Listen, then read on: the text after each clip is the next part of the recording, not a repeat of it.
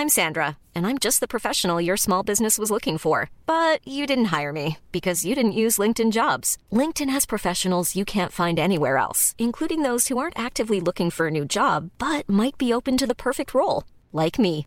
In a given month, over 70% of LinkedIn users don't visit other leading job sites. So if you're not looking on LinkedIn, you'll miss out on great candidates like Sandra. Start hiring professionals like a professional. Post your free job on linkedin.com/people today.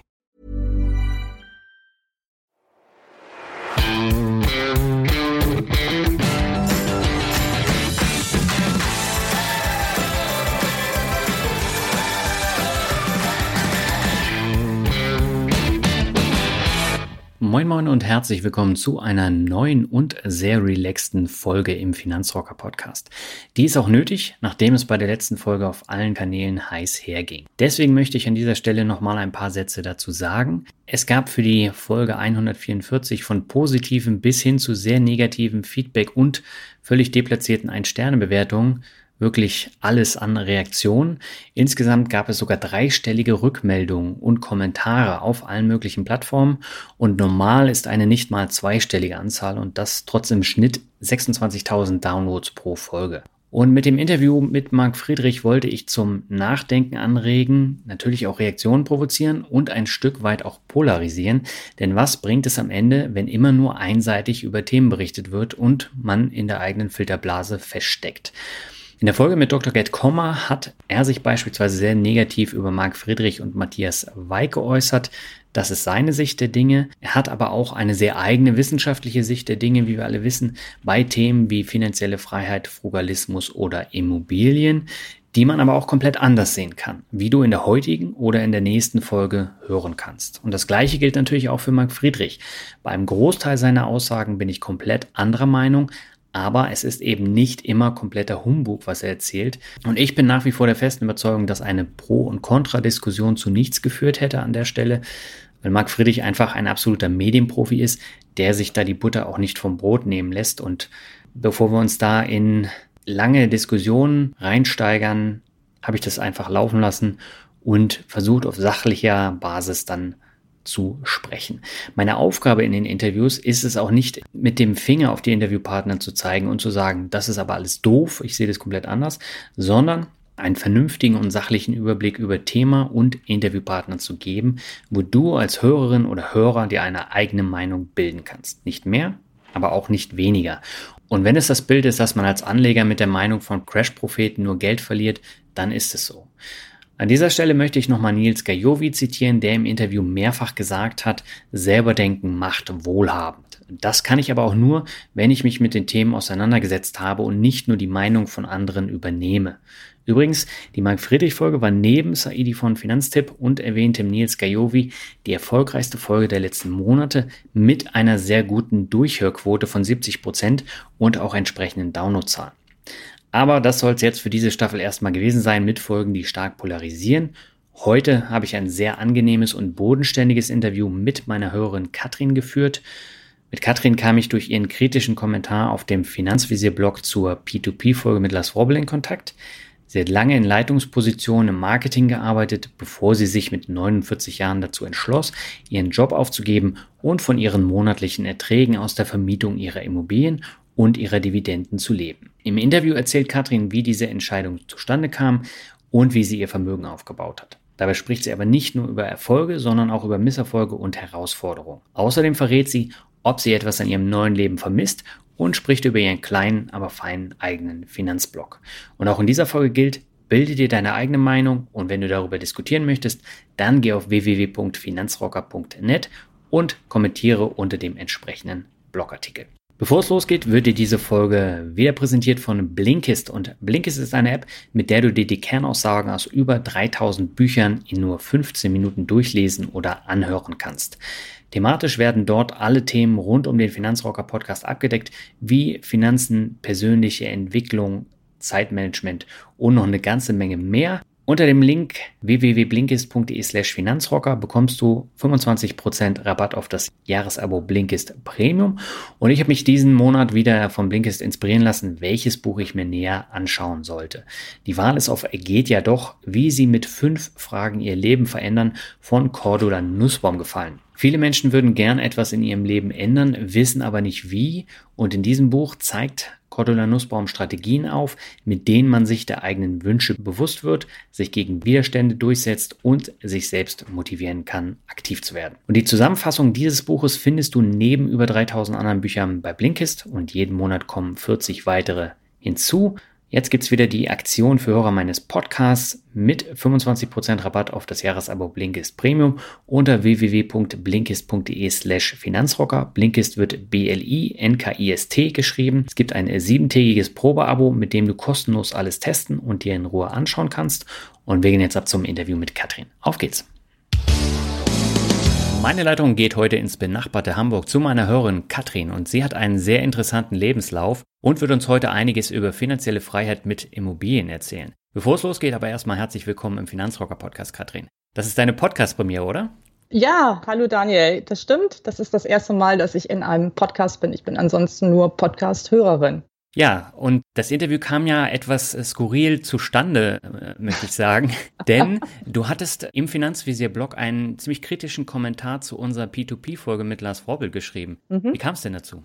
Ja, wie kam es dazu, ist eigentlich eine gute Frage, denn ich habe auch selber überlegt, ob ich den Kommentar überhaupt schreibe oder nicht. Ich mhm. habe mir die Folge angehört abends, so zum Schlafen gehen und war auch wirklich interessiert und dachte, super, ich krieg noch mal ein paar mehr Detailinfos zum Thema Peer-to-Peer. -Peer. Das war ja auch so. Mhm. Und mir hat aber so ein bisschen gefehlt eine kritischere Auseinandersetzung. Also ich fand, das ist das, was ihr eigentlich macht, beide mhm. im Finanzvisier-Podcast. Und ich habe auch den Lars bei dir, glaube ich, schon zwei oder drei Folgen sogar gehört. Und ja. da fand ich den auch immer so super reflektiert und eben auch so beide Seiten beachtend. Mhm. Und das kam mir halt zu kurz. Und ich habe aber dann tatsächlich noch gezögert, was zu schreiben, weil ich dachte, ich habe ja irgendwie auch noch nicht so richtig positive Kommentare dargelassen lassen. Und es ist eigentlich ja. schade, dass man immer eher nur so neigt, dann was zu sagen, weil man was zu meckern hat. So. Und insofern habe ich mich dann zumindest nach dem drüber schlafen zwar dafür entschieden, das zu machen, aber auch gedacht, ich will das ein bisschen differenziert reinschreiben, hm. damit das nicht einfach als so eine, boah, knallhart und alles Mist Kommentierung rüberkommt. Ja, ich habe ja darauf auch geantwortet und auch ein bisschen länger. Mhm. Und du hast ja da bestimmte Kritikpunkte auch geäußert. Was kritisierst du denn generell so an P2P-Krediten und Immobilien-Crowdinvesting? Also ich investiere selber ja weder in Peer-to-Peer -Peer noch in Crowd-Investing-Produkte, weil ich die nicht persönlich jetzt vom Chance-Risiko-Verhältnis nicht so interessant finde. Mhm. Das muss aber ja am Ende jeder für sich selber wissen. Ich selber finde auch Peer-to-Peer -Peer so ein bisschen schwierig unter bestimmten ethischen Aspekten, aber mhm. auch da finde ich halt, dass das natürlich jeder selbst entscheiden muss. Also ich habe auch Aktien, die andere Leute nicht haben würden, aus dem Sin-Bereich sozusagen.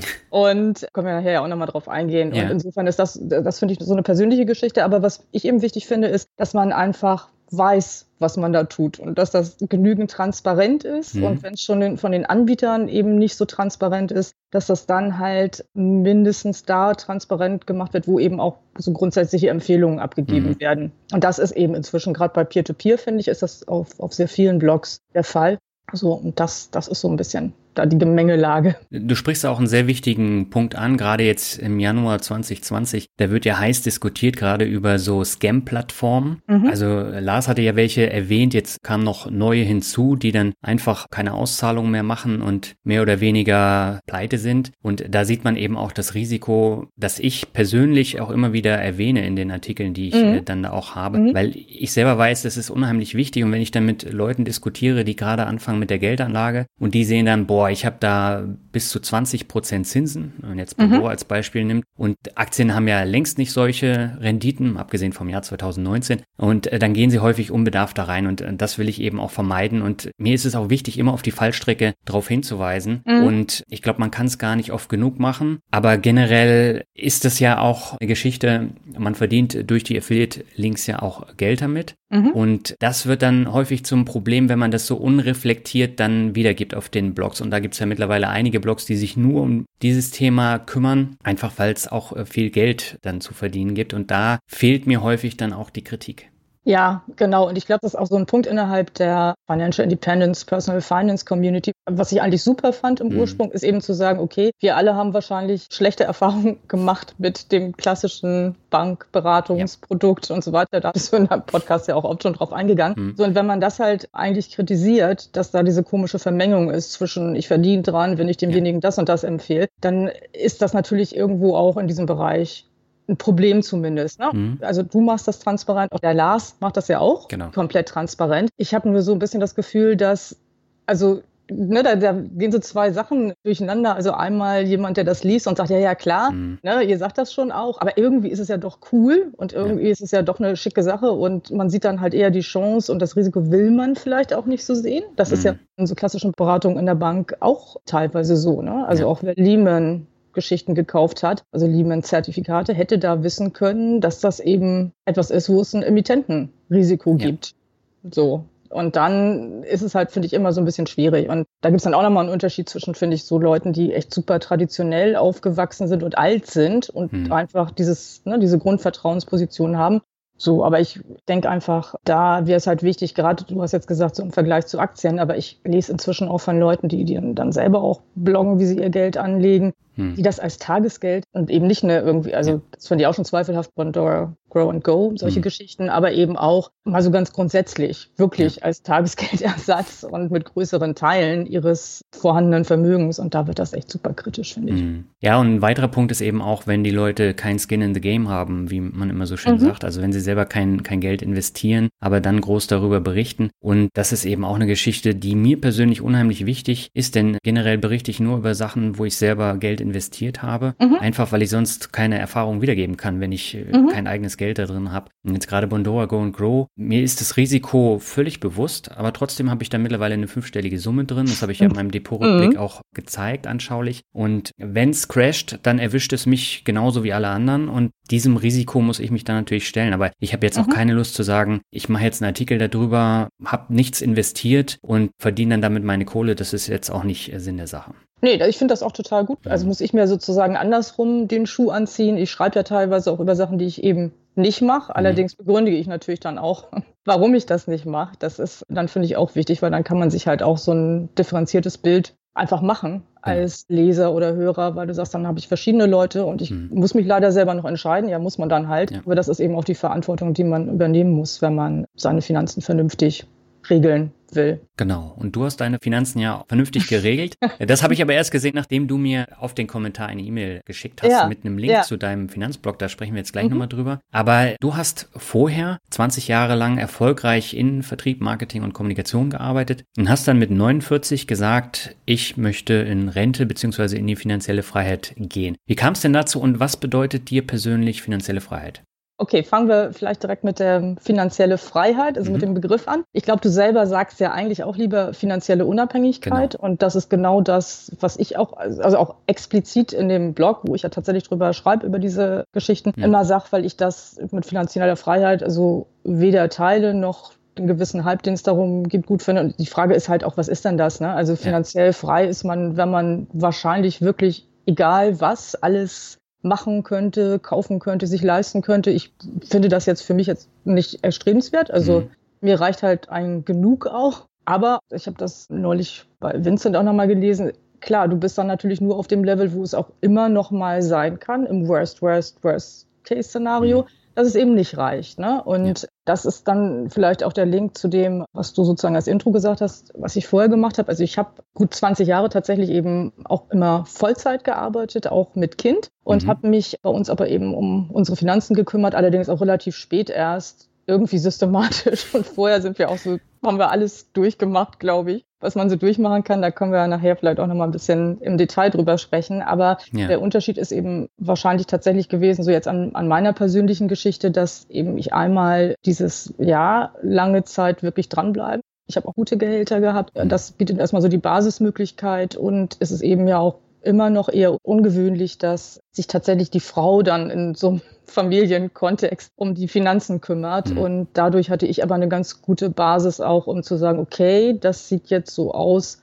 als könnte es auch funktionieren, wenn ich nicht mehr angestellt arbeite in einem Vollzeitjob. Okay. Und äh, das war eben zu einem Zeitpunkt, oder beziehungsweise habe ich dann ein bisschen darauf hingearbeitet an einem Zeitpunkt, als ich gemerkt habe, äh, also die Sache, die ich da mache und der Job und auch die konkrete Position, die hat sich so entwickelt, dass das eigentlich nicht mehr was ist, womit ich so richtig zufrieden bin, mhm. was komplett mit dem übereinstimmt, was ich selber richtig finde, auch jetzt gar nicht irgendwie auf so einer, so einer übergeordneten Ebene, sondern einfach unternehmerisch. Mhm. Wie geht man an die Sachen ran? Das kennst du vielleicht auch so diese üblichen Sachen, die x Runde Restrukturierung. Also ja. ich war Führungskraft, ich habe mit meinen Teams diverse Restrukturierungen umgesetzt, die ich auch noch richtig fand. Mhm. So die allererste ist ja oft auch eine, wo man sagt, hey, jetzt kann man wirklich mal was neu bewegen. Mhm. So und dann irgendwann so zwischen der siebten und der zehnten angekommen bist, dann ist meistens so, dass das ganz gut wäre, eigentlich jetzt doch mal eine Sache dann weiterzumachen, konsequent hm. und nicht alles wieder umzuschmeißen. Und ja, und das war aber auch der einzige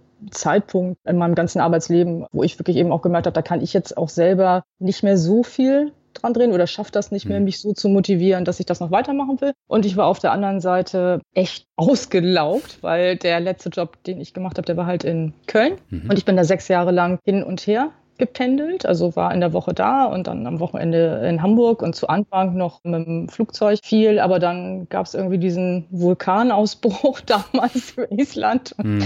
Der hat dann also zu permanent ging der Flieger dann nicht und irgendwie oder danach waren dann immer Streiks, entweder in Hamburg oder in Köln und ich bin dann irgendwann dazu übergegangen, mit dem Auto zu fahren. Ja. Und das schlaucht halt auf Dauer doch extrem. Und für mich war das dann so, dass also einmal diese Problematik war, das, das bringt mir so nicht mehr so richtig Spaß. Ich krieg's nicht hin, mich hm. da umzuswitchen mental. Ich bin aber auch nicht irgendwie mehr in der Lage, jetzt so richtig engagiert mir was Neues zu suchen. Und hatte auch das Gefühl, ich kann einfach bestimmte Interessen, die ich habe, gar nicht mehr verfolgen. So hm. im Gegensatz zu vorher auch aufgrund dieses mangelnden Energielevels.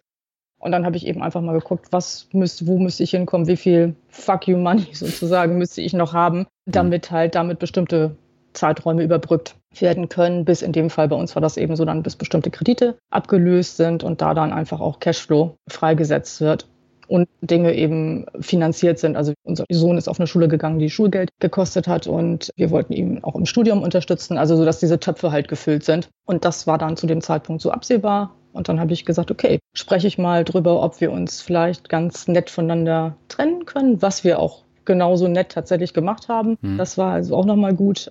Ja, und dann habe ich kurz vor meinem 49. Geburtstag tatsächlich das letzte Mal angestellt gearbeitet, also bis jetzt. Und ich hoffe mal, dass das auch so bleiben kann. Mhm. Hast du dir denn im Vorfeld irgendwelche Listen gemacht, was du jetzt alles an Assets hast und was du benötigst dann auch im Monat? Mhm. Ja, also ich habe sowieso, ich hatte ja gesagt, wir haben, obwohl ich mich um die Finanzen gekümmert habe, sind wir eigentlich in alle Sachen eher so reingerutscht. Ne? Mhm. Und ich habe dann aber trotzdem relativ früh, also so um 2000 rum, angefangen, mir das Ganze mal in Excel aufzuschreiben. Also mhm. wir haben unsere erste Wohnung gekauft, in der wir gewohnt haben, 97 und haben dann dafür eben auch einen Kredit aufgenommen und sind dann 2000 nochmal umgezogen in eine Hausscheibe, die ein bisschen weiter am Stadtrand liegt mhm. und haben das dann eben auch mit einem Kredit finanziert und da waren also Kredite im Raum logischerweise ja. und insofern größere Schulden, wo wir schon das Gefühl hatten, das macht jetzt Sinn, dass man da mal so eine Vermögenswerte gegen Schulden gegenüberstellt und damit hat das eigentlich angefangen und dann habe ich immer geplant, im Grunde Sondertilgungen machen zu können oder mhm. eben bestimmte Töpfe vollsparen zu können. Und so Mitte der Nullerjahre ist uns dann irgendwie aufgefallen, dass das doch wahrscheinlich ganz schlau wäre, zu versuchen, so mit um die 50 nicht mehr darauf angewiesen zu sein, wirklich Vollzeit in unseren Jobs zu arbeiten. Also wir haben mhm. beide im Bereich Werbung gearbeitet und in Agenturen halt zu dem Zeitpunkt. Und da ist halt so der 60-Plus-Jährige ist eher doch so der Exot und eigentlich auch der 50-Plus-Jährige schon. Mhm. Und dann hatten wir da ungefähr noch so, ja, nicht mal mehr 15 Jahre zu dem Zeitpunkt, bis zu diesem Alter, wo wir gesagt haben, okay, das wäre schon ganz gut, wenn man da einfach auch noch ein paar andere Einkommensquellen hat, die man gegebenenfalls dann noch mit einer Freelance-Tätigkeit halt kombinieren kann, aber eben nicht mehr so diese komplette Abhängigkeit von einem Gehalt. Hm. Wie habt ihr euch denn euer Vermögen generell aufgebaut? Also war es rein über Immobilien? Also du hast eben die Wohnung erwähnt, du hast ein Haus mhm. erwähnt. Was war da alles mit dabei? Also in den Anfängen haben wir eher Versicherungen abgeschlossen mhm. auch. Also wir haben dann in, auch mal so wild rein in Fonds investiert, aber alles eben nicht so systematisch. Und das tatsächlich wirklich einzig systematische war, dass wir eben sehr früh, das war im Grunde noch kurz bevor unser Sohn geboren ist, eben diese Eigentumswohnung gekauft haben, um mhm. da selber zu wohnen. Und das war dann im Grunde auch der Grundstock. Also die ist jetzt vermietet. Und dann haben wir eben mit der Wohnung, die wir gekauft haben, eben einen zweiten Asset drin gehabt. Da war zwischendurch aber dann der neue Markt. Und da wir also auch im ganz Pioniere eigentlich in diesem kommerziellen Internetbereich waren, in der Agentur, wo wir gearbeitet haben, mhm. hatten wir halt eine Situation, wo wir theoretisch total dicht dran waren und auch hätten besser wissen müssen, dass das nicht alles so die Substanz hat mhm. und nicht ganz so toll ist, wie es halt eben hochgehypt wird. Haben wir aber nicht und haben dann auch Einzelwerte gekauft, teilweise, die also jetzt dann tendenziell am Ende, also sind nicht alle komplett gekippt, aber sind dann teilweise doch im Wert einfach nur am Ende sozusagen zu fast nichts zusammengeschmolzen. Und ich habe mir jetzt so eine Depotleiche, die Intershop, die habe ich mir noch aufbewahrt bei uns im Depot, so als Mana, damit okay. man sich da nochmal dran erinnert. So, und das heißt also, wir waren da schon irgendwie auch Börsen interessiert. Das war aber dann natürlich der totale Flop. So während dieses Schulden zurückzahlen ganz gut funktioniert hat bei uns. Mhm. Und ja, wir haben also tatsächlich auch das Haus, in dem wir jetzt wohnen, innerhalb von weniger als zehn Jahren da die Kredite komplett getilgt und haben in der Zeit dann eben nochmal Versicherungen abgeschlossen, weil das damals so ein Ding war vor 2004. Mhm. Da gab es nochmal große auch Werbeaktionen natürlich dann der Versicherer über einen Arbeitgeber, teilweise auch zu sagen, man geht da halt jetzt noch rein, solange die Auszahlungen später dann steuerfrei sind. Mhm. Und das haben wir halt gemacht. Und ganz vorher, bevor wir, mein Mann und ich uns überhaupt kennengelernt haben, hatte der halt schon eine Kapitallebensversicherung, die jetzt im Nachhinein gar nicht so schlecht ist, weil die eben auch diese alten Bedingungen erfüllt und noch einen mhm. relativ hohen Garantiezins hat. Also alles so Sachen, die würde man halt jetzt natürlich nicht mehr ja. machen, aber sie sind nun mal da und sie helfen uns dann später auch nochmal Cash eben zu produzieren, im mhm. Grunde, wenn die ausgezahlt werden. Und dann in dieser Zwischenphase zwischen jetzt und dieser Versicherungsnummer haben wir dann glaube ich, so um 2005 angefangen, als uns bewusst wurde, wir müssen doch irgendwie noch ein bisschen mehr machen für die Altersvorsorge, wenn wir dann eben sicher sein wollen, dass das nicht erst mit 67 alles eintritt und ja. haben wieder Aktien da ins Auge gefasst, dann allerdings noch mit gemanagten Fonds. Also okay. ich meine, das ist schon so eine Lernstufe, glaube ich, ne, dass du erst dieses ganz schlimme Zeug machst und dann halt irgendwie die ein bisschen weiterentwickelst. Aber wir haben halt überhaupt das nicht verstanden, dass da auch selbst wenn so eine Direktbank einem das im Grunde vorschlägt, doch mhm. jetzt mal da reinzugehen, du zwar zum Beispiel dann an den Ausgabeaufschlägen äh, sparst, aber nicht an den Gebühren genau. innerhalb der Fonds und dass das eben trotzdem deswegen eigentlich kein gutes Geschäft ist. So und als wir dann irgendwie kapiert haben, weil ich dann in dem Zeitraum angefangen hatte, mich wirklich ein bisschen mehr zu informieren, also auch fundierter, dass eigentlich ETF das Richtige wäre. Da war dann halt 2008, 2009 und alles war runter. So und wir hatten aber eigentlich fast zufällig, weil ich eben regelmäßig immer noch mal nach Immobilien geguckt habe, weil wir das Thema einfach spannend finden, noch eine Wohnung gekauft, die mhm. an ein Hotel vermietet ist, an der Ostsee in Mecklenburg-Vorpommern im Grunde. Okay. Und das war dann der nächste Stein, der dann auch gut funktioniert hat. Das war natürlich auch wieder kreditfinanziert, aber deswegen mhm. sind die Aktien wieder so ein bisschen in den Hintergrund geraten. Also da wussten wir zwar schon, was wir dann wollen, aber wir hatten eigentlich ja dann auch nicht so den Spielraum, weil wir da einfach auch noch Rücklagen gebraucht haben für eben, was ich vorhin sagte, Schule und Studium. Mhm. Und dann ist so die letzte Phase gewesen, eigentlich, wo wir dann auch massiv noch schon vorhandenen Cashflow in Aktieninvestments umgeleitet haben, eigentlich erst vor drei Jahren.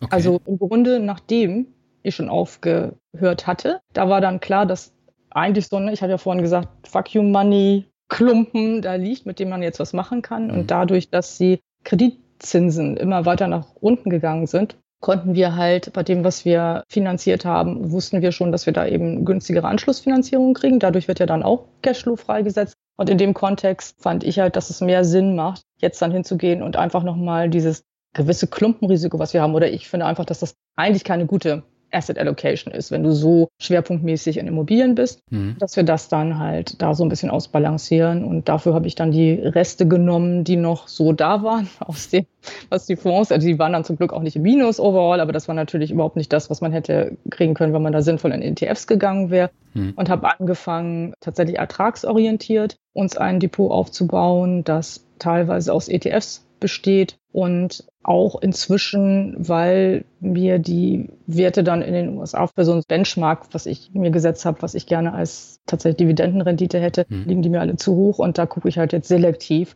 wo man mal was finden kann, was eine vernünftige Substanz zu haben scheint, aber wo der Kurs einfach runtergedroschen ist. Mhm. So, und das ist im Grunde das, was wir jetzt in den letzten drei Jahren noch aufgebaut haben und inzwischen aber auch ein ganz interessanter Teil des Cashflows, der dann für uns zur Verfügung steht. Mhm. Lass mich das Ganze nochmal kurz zusammenfassen. Also mhm. ihr habt jetzt drei Wohnungen, die vermietet sind. Nee, wir haben vier. vier und ich okay. habe hab auch zwei weggelassen, aber ich habe gedacht, das wird sonst irgendwie ein bisschen lang. Okay. Also wir haben diese Ursprungswohnung, hm. die vermietet wird. Dann haben wir diese Wohnung dazu gekauft in 2008, die in das Hotel vermietet ist, haben in 2009 noch eine gekauft die auch in Hamburg vermietet wird an so im Grunde Führungskräfte, die für eine bestimmte Zeit lang in der mhm. Stadt sind. Also nicht irgendwie so eine Airbnb- und Ferienwohnungsvermietung. Ja. Das ist bei uns ja nicht äh, legal. Mhm. Und ich habe in Köln eine Wohnung entdeckt, als ich da zur Miete gewohnt habe. Das hatte ich ja im Grunde als Zweitwohnsitz, die mhm. also unschlagbar günstig war, weil der Makler also seiner Meinung nach ein wahnsinns tolles Konzept hatte, wie er die Wohnungen vermarktet, aber das ohne eben dann irgendwie so Sites wie Immobilien Scout oder Immonet zu benutzen. Und das führte mhm. aber dazu, dass das im Grunde keine Nachfrage nach dieser Wohnung gab. Und insofern für uns natürlich super. Und die habe ich halt erst dann selber genutzt und danach haben wir sie nochmal top renoviert und vermieten die jetzt dann so möbliert, aber eben ganz normal langfristig an jemanden, der da wohnt. Ist das langfristig lukrativer, wenn du die über wenige Monate oder Jahre dann vermietest, als wenn du es dauerhaft vermietest? Also, die ist ja dauerhaft vermietet in dem mhm. Fall, äh, möbliert. Die ist sehr lukrativ. Die andere Wohnung, die wir eben auf diese Zeiträume vermieten, ja. ist so auch sehr lukrativ. Also es ist im Grunde beides sehr lukrativ, was aber damit zu tun hat, auch, dass wir das halt sehr günstig oder im Verhältnis günstig eingekauft haben. Das ist so ein bisschen so ähnlich die Idee, die ich da habe, wie ich das eben auch jetzt bei Aktien umsetze, dass ich eben eine Vorstellung davon habe, was ist so der Einstiegspreis, der dann in mhm. einem Verhältnis zu der möglichen Rendite halt stehen muss, also zur Eigenkapitalrendite im Grunde ja. Und wir haben uns damals da immer dran orientiert. Das ist früher üblich gewesen. Ich weiß nicht, also inzwischen geben auch eher professionelle Investoren auch mehr aus, aber dass du nicht mehr ausgeben willst als jetzt bei einer Eigentumswohnung als 15-fach die Jahreskaltmiete. Mhm. Und das kann man sich dann halt umrechnen. Ne? Das ist dann eine Rendite von über 6,5 Prozent und die sollte halt ausreichen, um die Kosten, die du hast, also Finanzierung, optimalerweise natürlich auch die Tilgung. Also ich würde das nur machen, wenn das auch die Tilgung dann mit abdeckt, aber auch die Nebenkosten, die mhm. dann da sind, weil du musst ja Rücklagen bilden ja. und solche Sachen. Und das ist halt das, was dann mein Eindruck eben teilweise auch bei dem auch Hype-Thema, wie ich finde, Immobilien kaufen, ganz hoch beleihen und total lukrativ vermieten und ganz schnell reich werden. Hm. Das kommt da manchmal auch ein bisschen zu kurz. Würdest du denn heute noch in Immobilien investieren? Ich würde das im Moment, hab, ich habe da auch so einen Blogartikel dazu geschrieben, in Deutschland okay. eher nicht tun. Hm. Das mhm. liegt aber gar nicht nur an den hohen Preisen. Die sind ja nicht überall so hoch. Mhm. Und ich glaube, dass es auch tatsächlich möglich ist, wenn man ein bisschen vernünftig guckt, in Städten in Ostdeutschland vernünftige Renditen zu finden. Das machen auch Investoren. Du musst mhm. das dann aus meiner Sicht aber eben auch wirklich, und das tun wir auch generell, musst du das im Grunde wie ein Business betrachten. Also jede einzelne Immobilie, das ist eigentlich viel mehr wie ein Business, als wenn ich selber eine Aktie kaufe, also nur einen Anteil an einem Unternehmen, ja. während ich bei der Immobilie eben ja auch wirklich alles selber mache, also Marketing selber mache, Einkauf selber mache, aber eben dann auch die steuerlichen Möglichkeiten im Grunde eines Unternehmers habe mhm. und davon auch profitieren kann, was ein wesentlicher Teil auch an den interessanten Möglichkeiten von Immobilien ist zum Vermögensaufbau aber genauso wie eben dann auch die Möglichkeit, das zu finanzieren und mit Fremdkapital zu hebeln. Hm. Also und dadurch kommen halt da die interessanten Sachen raus und was ich eben, das geht, wie gesagt, aus meiner Sicht auch immer noch, wenn man halt guckt, auf welchen Markt man geht. Aber ich finde es problematisch, wo wir inzwischen mit den Nebenkosten von Immobilien ankommen. Also wenn hm. du sanierst, wenn du energetische Sachen machst, da steigen die Preise natürlich auch ja. relativ stark. Und das ist eben dann auf Dauer schwierig einzuschätzen, wo man landet, bei gleichzeitiger sehr starker Regulierung. Das heißt also, je mehr du eben gezwungen bist, bestimmte Sachen zu machen, hm. wie sie halt vorgegeben sind, bei steigenden Preisen. Also da hast du ja wenig Kontrolle drüber. Ne? Dann hm. kannst du zwar deine Miete irgendwie erhöhen, aber das ist halt schwierig. Und so diese grundsätzliche Tendenz, die es im Moment dann doch auch an der einen oder anderen Stelle gibt, zu sagen, okay, man muss halt dann auch gleichzeitig noch die Einnahmemöglichkeiten begrenzen, das macht es dann irgendwann ja für einen Investor doch schwer zu sagen, wo kriege ich jetzt hier halt meine Rendite her und dann bringt es keinen Spaß mehr. Mhm. Aber neben dem Spaß ist es dann einfach auch tatsächlich nicht mehr interessant. Ne? Also jetzt wirtschaftlich nicht mehr interessant. Mhm. Und das, finde ich, muss man sich bei jeder Investition überlegen. Also was kann ich da, welche Chancen habe ich und welche Risiken? Und da wiegen aus meiner Sicht im Moment eher die Risiken. Mhm. Du hast dann gesagt, ihr habt dann die Kredite getilgt mhm. und ihr hattet dann ein großes Cashpolster, das du jetzt sukzessive in ETFs und Aktien umschichtest. Mhm. Wieso hast du da so eine große Rücklage gebildet und hast nicht von vornherein gesagt, ich investiere es jetzt sofort in Aktien und ETFs? Also es war ein relativ kleiner Zeitraum. Also ich glaube, es okay. war ungefähr 2013, mhm. als ich für mich so abgezeichnet hat, hm, das könnte sein, dass mir das hier nicht mehr so richtig viel Spaß macht, dauerhaft. Und 2015 im Grunde bin ich ja dann rausgegangen tatsächlich mhm. auch. Und der Grund, warum das auch funktioniert hat, zu sagen, das könnte auf diese Zeiteinheit passen, war halt, dass die Kredite eben zu bestimmten Zeiten zur Verlängerung anstanden, also die Zinsbindung abgelaufen ist. Und wir hätten mhm. im Grunde alles, was noch kreditfinanziert war, dann tilgen können. Okay. Aber der letzte Kredit wird 2019, also das war jetzt gerade. Mhm. Da haben wir jetzt allerdings eben auch nochmal verlängert, weil das einfach aus meiner Sicht die Entscheidung war, die einfach finanziell mehr Sinn macht. So, und wir hätten aber eben damit hingehen können, dann hätte das Geld noch ein bisschen länger halt da gelegen. Ja, okay, aber dafür wäre dann auf einen Schlag eben der Cashflow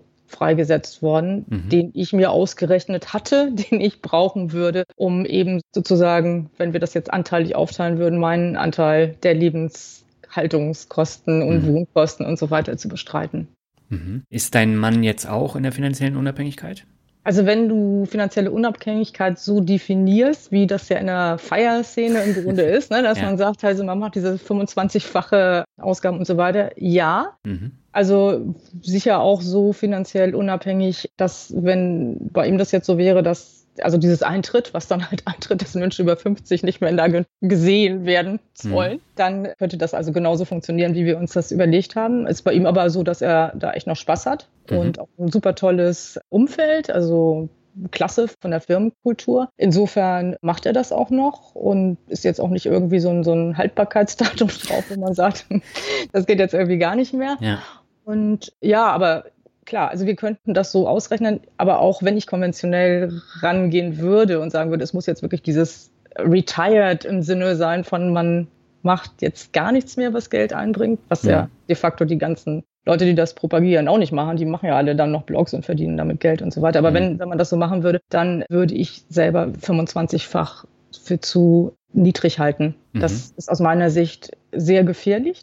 Auch das ist in der, der Gesamtszene, ja auch gerade in Amerika, hat es da eine heiße Diskussion drüber gegeben, weil dann eben so traditionellere Finanzberater gesagt haben, also ihr spinnt alle, ne? das ist eine totale Illusion. Ihr mhm. vergesst, wenn ihr ungefähr 30 seid, dass ihr auch mal älter werdet und dass dann plötzlich Kosten steigen, die ihr überhaupt nicht auf dem Schirm habt. Jetzt so mhm. Dinge wie Krankenversicherung oder eben, also in Amerika ja noch mal ein bisschen anders als ja. bei uns, aber eben auch so Kosten wie für längere Pflege und so weiter. Und ich sehe diesen Punkt auch komplett. Mhm. Wir sind da, was das angeht, dann glaube ich doch auch sicherheitsorientiert und haben auf der anderen Seite eben damit so ein bisschen das Problem, dass man auch sagt, naja, also ich habe zwar vorhin gesagt, wann ist genug, ist genug und wann mhm. sieht das dann auch, aber so tatsächlich ist es nicht unangenehm jetzt noch zu wissen, es gibt auch noch einen Cashflow, der reinkommt, einfach durch die Berufstätigkeit. Ja. Das ist schon komfortabel. Also das muss man mhm. auch ganz klar sagen. Und ich hätte auch Entscheidungen anders getroffen. Also zum Beispiel wäre ich, als ich aufgehört habe zu arbeiten, ich war dann ja arbeitslos tatsächlich technisch und mhm. habe auch erstmal noch geguckt, ob ich nochmal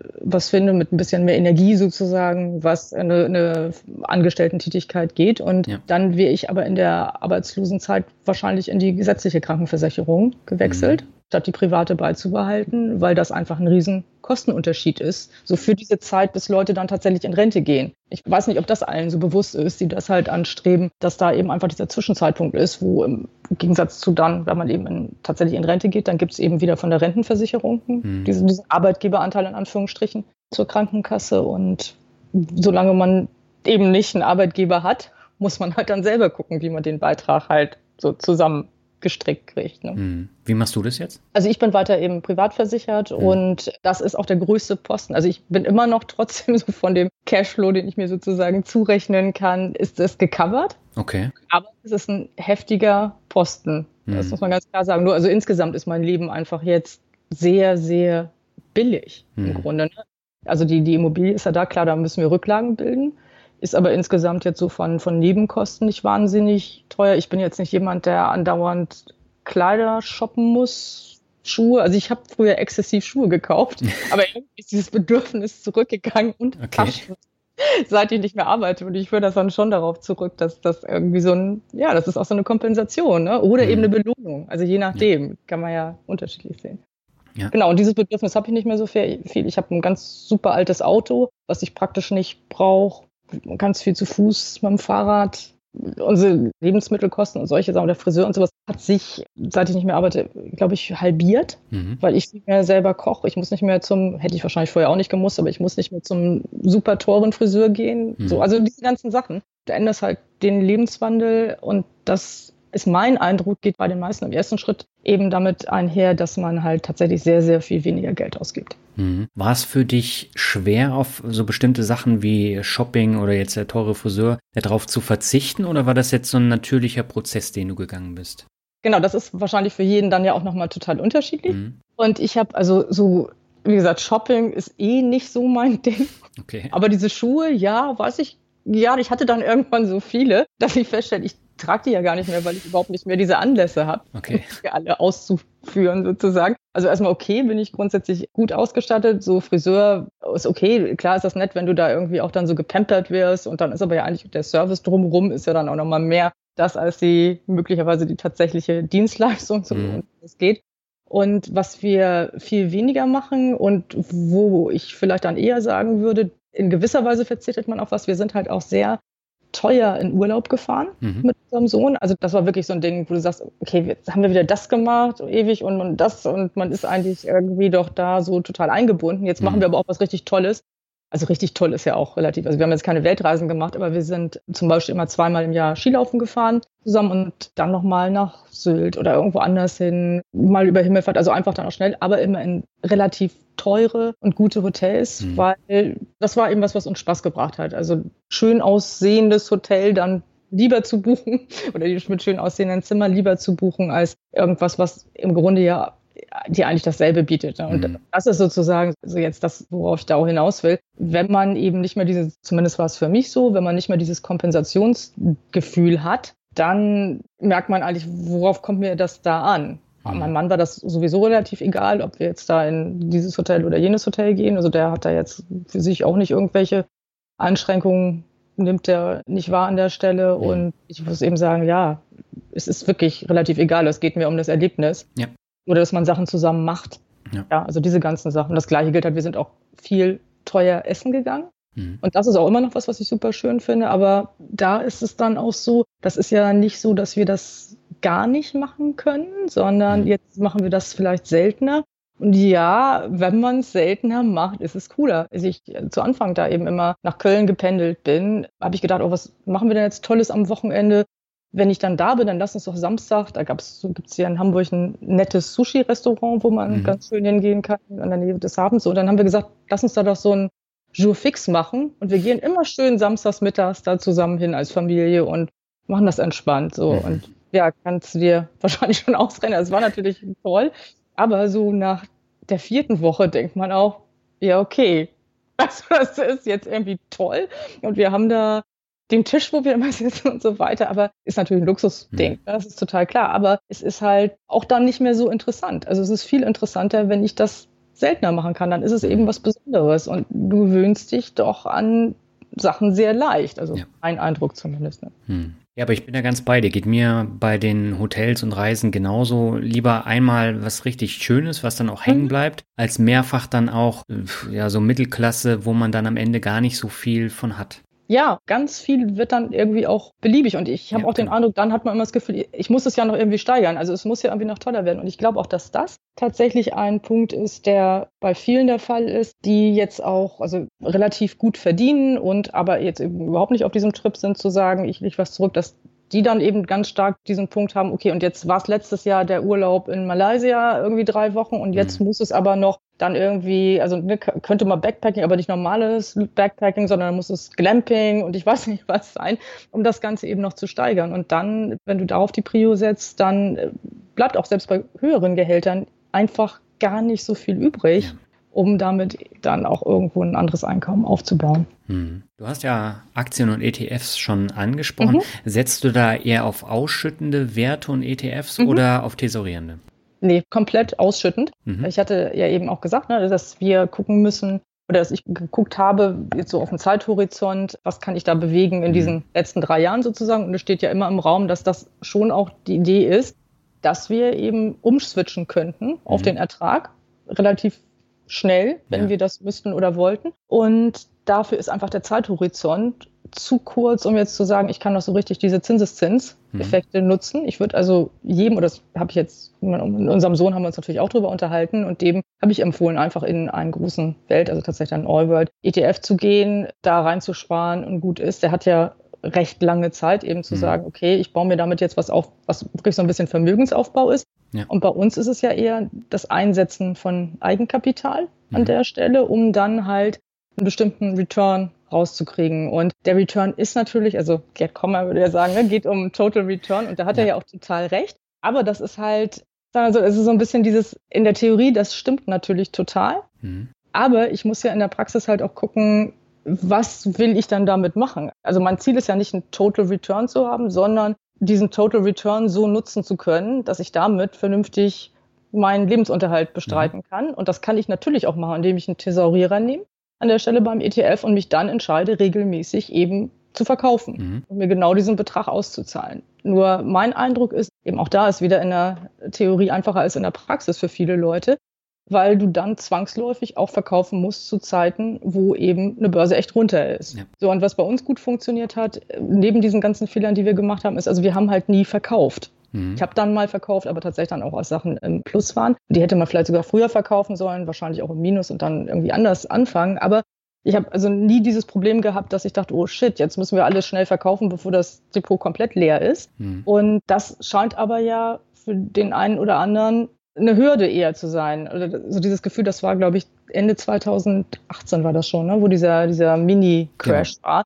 ja. wo es runtergegangen ist und wo mir aufgefallen ist auf verschiedenen Blogs, dass da Leute, die eben noch nicht lange dabei sind, verständlicherweise echt unruhig geworden sind. Mhm. Und das waren aber dieselben Leute, die vorher erklärt haben, warum sie eben natürlich Thesaurierer nehmen würden und warum das natürlich total wichtig ist, dass man halt da diesen internen Zinseszinseffekt mitnimmt und dass man dann ja am Ende eben dann so verkaufen kann. So, und da merkt man eben, dass man das auf der ne, theoretischen Ebene zwar alles verstehen kann und auch richtig finden kann, hm. aber dass man in der Praxis vielleicht sich da selber eher schadet, weil man psychologisch dann einfach nicht so drauf ist. Und das gilt aus meiner Sicht eben auch, wenn man halt davon eben dann wirklich leben muss von hm. dem Geld. Und ich finde, das sieht man auch bei vielen Leuten, die dann dichter rankommen an so eine echte Rentenüberlegung. Ne? Auch der Alexander von Rente mit Dividende, aber auch im amerikanischen Bereich. Mhm. Da ist es nämlich interessanterweise so, die gehen dann in der Regel auch hin und bauen sich dann zum Beispiel schon mal Cash-Töpfe auf, aus denen sie dann leben können, um eben so, ein, so eine Zeit zu überbrücken.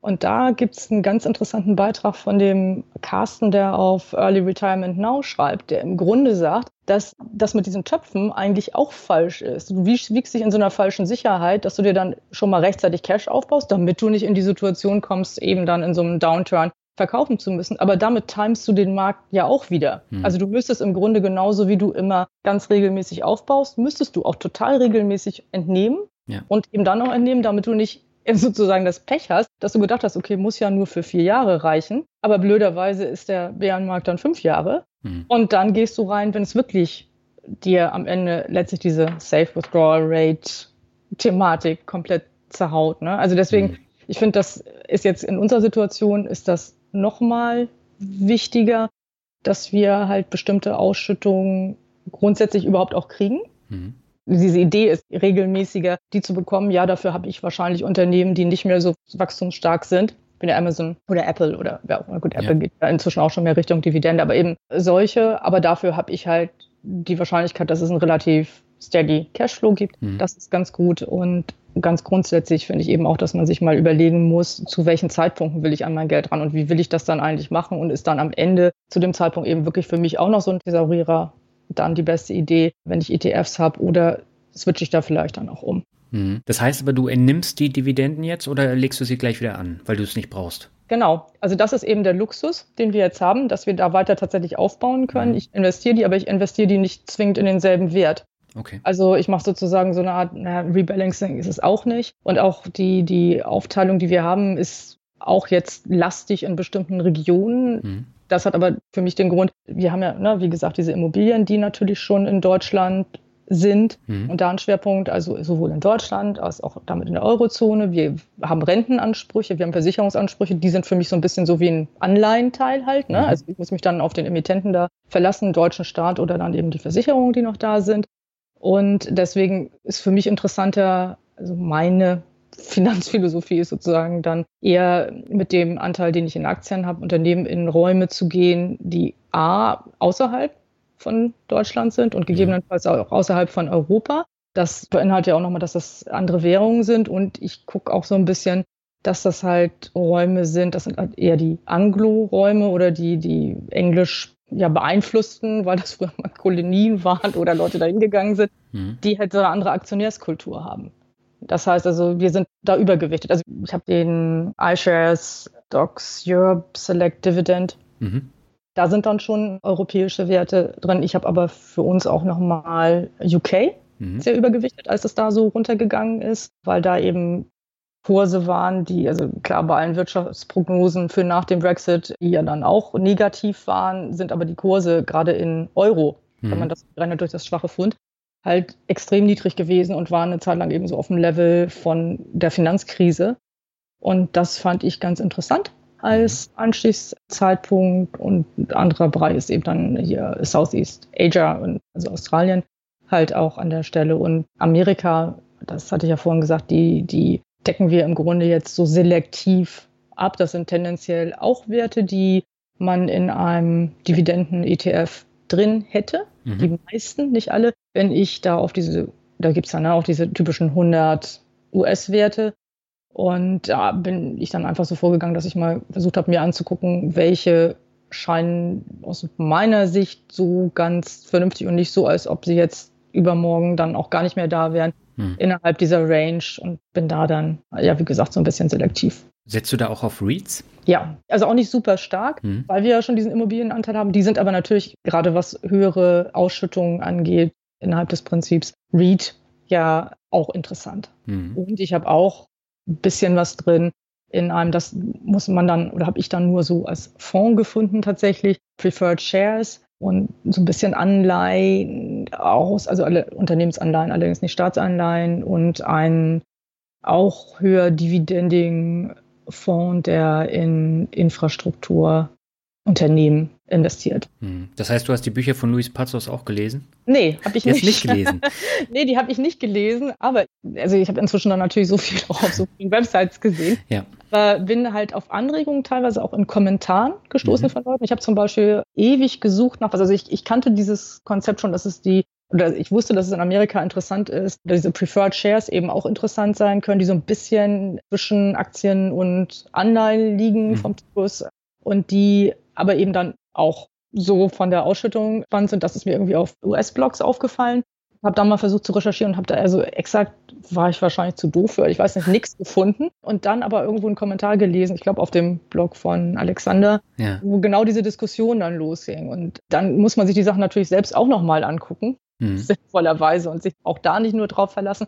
Aber da gibt's total gute Anregungen, um einfach mal zu gucken, wo könnte ich denn jetzt überhaupt mal gucken, mhm. nach was. Und das eine Produkt habe ich tatsächlich, glaube ich, auch dann im Nachhinein auf dem Blog von Luis Pazos. Mhm. Und der hat mich tatsächlich auch inspiriert dann in Richtung dieses Infrastrukturfonds. Da gibt es nämlich nicht so viele, die genau dieses Konstrukt anbieten. Und das habe ich tatsächlich auch erst gesehen, als ich gesehen habe, dass es Luis Pazos gibt, aber mhm. die Bücher habe ich halt nicht gelesen. Wären aber, glaube ich, super hilfreich noch in dem Bereich. Genau, also diese Preferred Shares, die hat er in seinem ersten Buch erwähnt. Das heißt Bargeld statt Buchgewinn mit Hochdividendenwerten mhm. zu passiven Monatseinkommen. Und daher kenne ich sie nämlich auch. Mhm. Und das zweite Buch von ihm war ja Geldanlage in REITs. Also da hat er speziell ja. jetzt den Part mit den REITs. Was ich an ihm auch interessant finde, ist, also wie es zumindest für mich rübergekommen ist, mhm dass er auch ja jetzt nicht jemand ist, der irgendwie schon 70 ist, trotzdem aber diese Idee, also nichts gegen Leute, die 70 sind, aber ja. trotzdem diese Idee favorisiert zu sagen, denk doch auch immer drüber nach, ob du für dein Eigenkapital nicht irgendwie auch eine vernünftige Ausschüttung kriegen kannst. Mhm. das gefällt mir und ich habe das Gefühl, dass das sonst, glaube ich,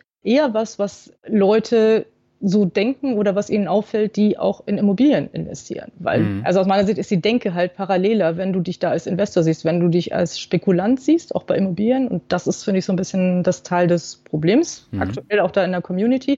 Dann setzt du ja nur darauf, dass du irgendwo kaufst und dann der Preis der Immobilie über die Zeit halt total steigt. Und das haben wir nie gemacht. Also wir haben mhm. jetzt das Glück, dass das tatsächlich auch passiert ist.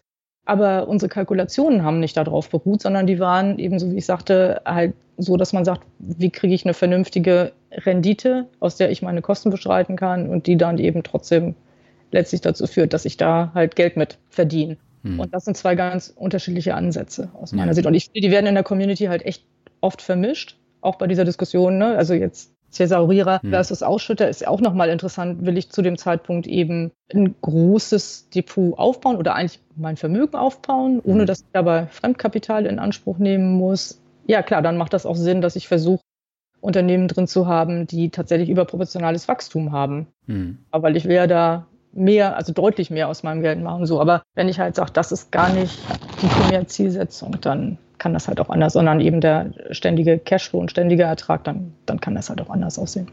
Mhm. Ich habe jetzt noch mal eine letzte Frage zum Thema Asset Allocation. Du hast es ja schon angesprochen mit dem Thema Rücklagen. Also gerade bei Immobilien braucht man ja auch eine höhere mhm, Rücklage. Ja. Die habt ihr euch aber auch geschaffen.